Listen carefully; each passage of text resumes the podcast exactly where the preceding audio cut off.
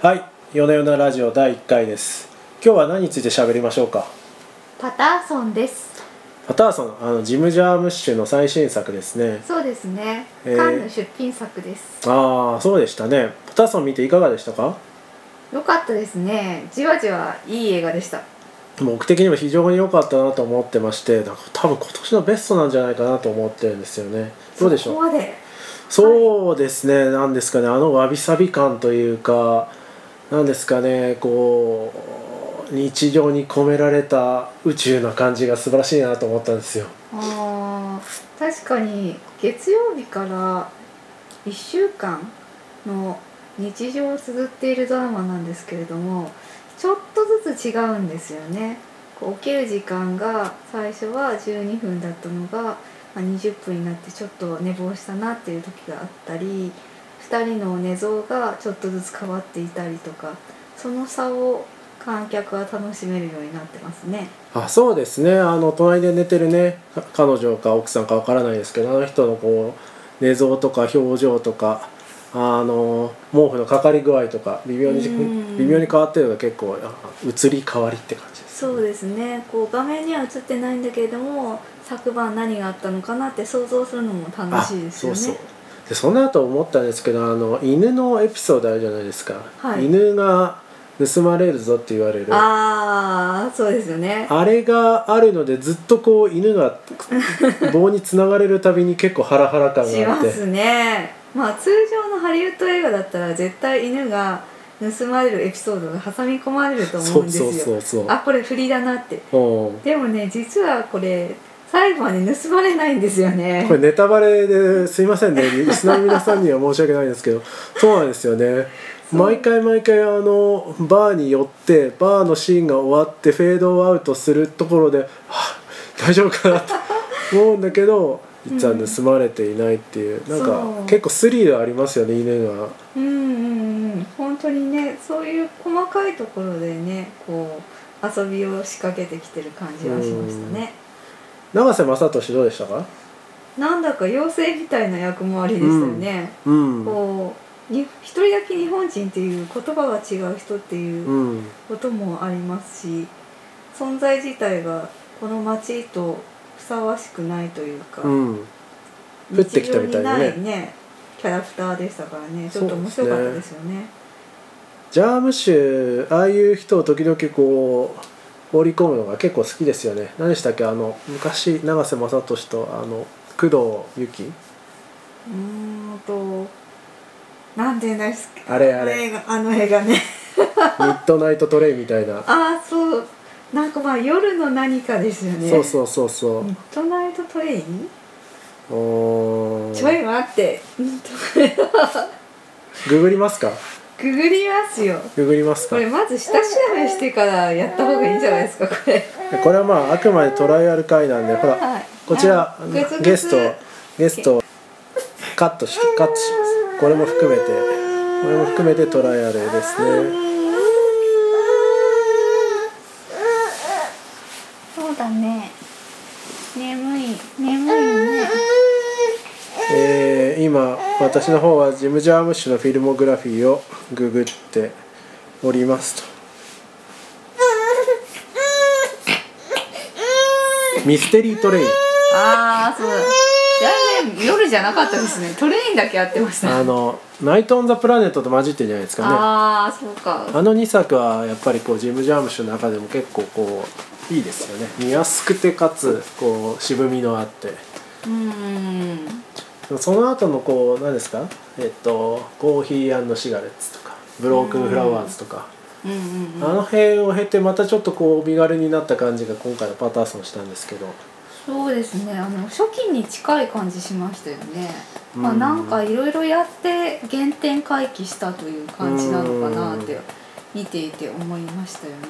うーんもう初期は本当にあの若者の日常みたいなうんうんうん狭いい世界の中で繰り広げられるお話だったのにまあそのブロークンフラワーズなんか、家族ものですねあれまはあね、家族ものですけどあちこちそうですね行ったムりするし、まあ、いわゆる普通の映画というかハリウッド映画の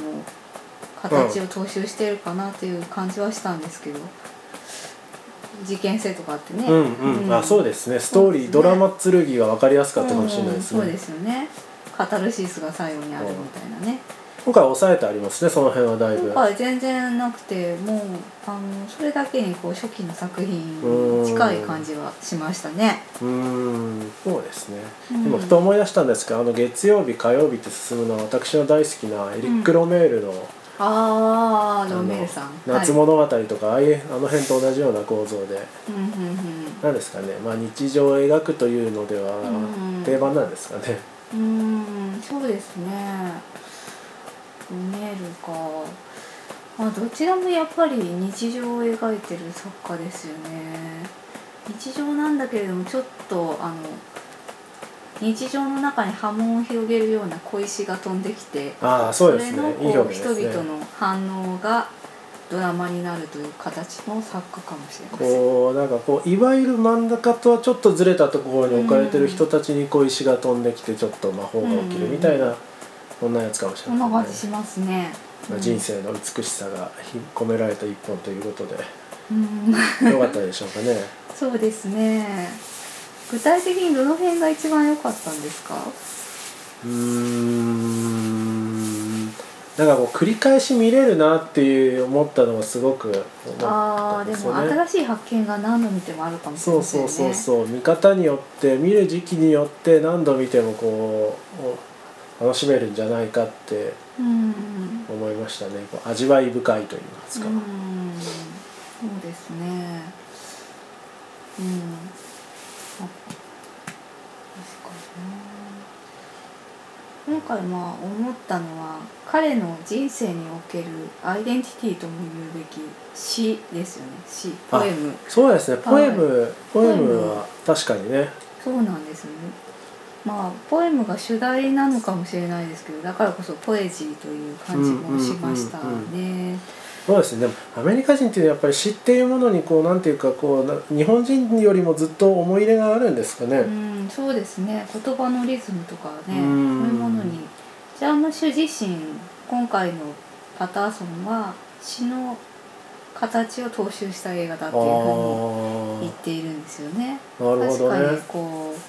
詩も同じ韻を踏んで繰り返してちょっとずつ変わっていくっていうのと一緒で月曜日火曜日水曜日であーちょっとずつ韻を踏みながら変えていく形なんでしょうね。なるほど、まあ、一定のリズムと因縁を踏みながらも変化があり、うんうんドラマが載っているっていううのは、んああ、うん面白いですねそれもそうかもしれないですね。うん、そんな感じですよね、確かに。で、まあ、これもネタバレになっちゃいますけど、こう最後の最後で。彼のアイデンティティとも言うべき詩がですね。奪われる大事件が発生するわけですよね。一番のまあドラマ的なポイントですねあそそうこですは。よねで、まあ、すごくこう抑えた人生で、まあ、奥さんだか彼女だかにもあんまり自由に物も言えないし仕事場でもずっと寡黙でただ人の話を聞いている彼があの初めて感情を表すような場面になっていますね、まああのうんだからって言っても怒鳴ったりとかうん、泣いたりとかするわけじゃないんですけどいつもニコニコ話を聞いていた彼が初めて落ち込むような場面になっています。あでもあの場面の解釈がいろいろできるなっていうのが面白みだと思ってましてほうほうあのシーンっていうのは彼にとってこうバッドに不幸な出来事なのか、うんそれともなんていうかこうどなんかカルマを落とすような出来事なのかうーんどっちにも取れるような感じがしまあせんかね。そうですかあーカルマをっていうのは考えてませんでしたうね。んなんか単純にこう大事にしていたものがなくなるっていうものではなくて、うんなぜならこうコピーを取るのずっとこ拒んでるわけじゃないですか。うん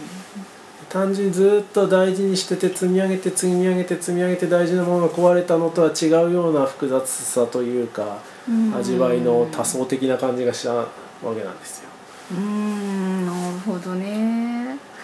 うーんなんでコピーを取るのを嫌がっていたのかっていうのは確かに気になりますよねそうそうそうそう。先延ばしにしていたというかうん、あそこのあんまその背景の表現はないですよねよくないですねよくあるのがこう自分の才能に自信がないとかっってていう描写があて、ったりするんですけど、ん割となくてただ単にうんコピーを取るのをうん拒んでるっていう表現だけですからうね、んまあちょっと私の見方では確かにこう評価されることを恐れているのかなという感じはしましたけどね、思いましたねうん奥さんがあんなにこう賞とかに応募したらどうなのって言ってうも、んうんただしないで自分のノートに書きつけているだけでうんこう地下室の中、まあ、それは彼の深層心理でもあると思うんですけどその中であの並んでいるのはその同じ町出身のそうですねはい、パターソンの詩の書状作うんなんですけど、うんまあ、彼も本当はそういった形で詩人としてデビューをしたいんだけれどうも、んうんあの評価されることを恐れるあまり一歩踏み出せないでいるっていう表現で、えーコピーを取らないのかなっていうふうに思っています、まあそれがストレートの見方でですよねうんうん、でまあそれがこう失われてしまった時に、まあ、いつかその有名な詩人のように詩人としてブレイクしたいという気持ちがあったんだけれどもそれをな失ってしまった時に自分のアイデンティティまで失われてしまったっていうような感じなのかなと思いまして。でもまあだからこそこう永瀬正敏に聞かれた時に、えーと「僕はただのバスの運転手だ」ってああそうですね「ジャストうんうんジャストバスドライバー」っていうふうに答えるわけですようんうんそれまではこう自分は詩人だっていうふうに思っていたのに、えー、と本来の職業であるバスドライバーの方をうんえー答えてしまうわけですでもその一方で永瀬正敏は自分は詩のあ自分の全てが詩だっていうふうに言うわけですよね、うんうん彼もあのサラリーマン風の格好で、特に詩人っていうふうにも見えないんだけれども、うんうんえー、とその一方で彼は自分を詩人だというふうにえー表しているわけうでんすよ、うんうんうんその彼との出会いというのがまたアダム・ドライバーじゃないやあの主人公ねパターソまンのたそねの時のパターソン君を変えるわけですようね。んそうですねでまあまたあのネタバレになっちゃうわけですけネタバレ多いですねこどのネラタジバレオはですね。でまあ永瀬に会った後でまた詩をね始めるっていううシーンが出てきて、あもう観客は胸をなで下ろすわけですよ。あよかった彼の本来のね自分が戻ってきたぞと 思まあそううわけでですすねよね。うんはいまあ普段はねバスドライバーとしてねお仕事してるわけなんですけど、でもただもう退屈なね仕事に見えるバスドライバーの中ではいろんな出会いがあってねこうお客さんたちの話をねちょっとずつ聞いて微笑んだりとか、あーあとあのね双子双子がちょいちょい乗ってくるのがあれも面白いですよねそうですねスパイスになっててあれもまた詩詩の韻っていうような表現なんですかね、うんこうちょっとずつ同じものを繰り返すっていう奇妙さを挿入されてる感じしますうねん、しますね双子いっぱい出てきますからねあとこう詩人だっていう女の子との出会いですねああれはあのいいですね二人組の女の子でうんえ彼女の詩がねあの10歳なのにめちゃくちゃいい詩なんですよね、うんでちょっとそれで打ちのめされる感じのね表情をしてたのが面白かったですねはいということで、えー毎週1本映画を取り上げておしゃべりをお届けしたいと思いますので今後ともお楽しみくお楽しみくださいありがとうごあざいりがまとうしございましたた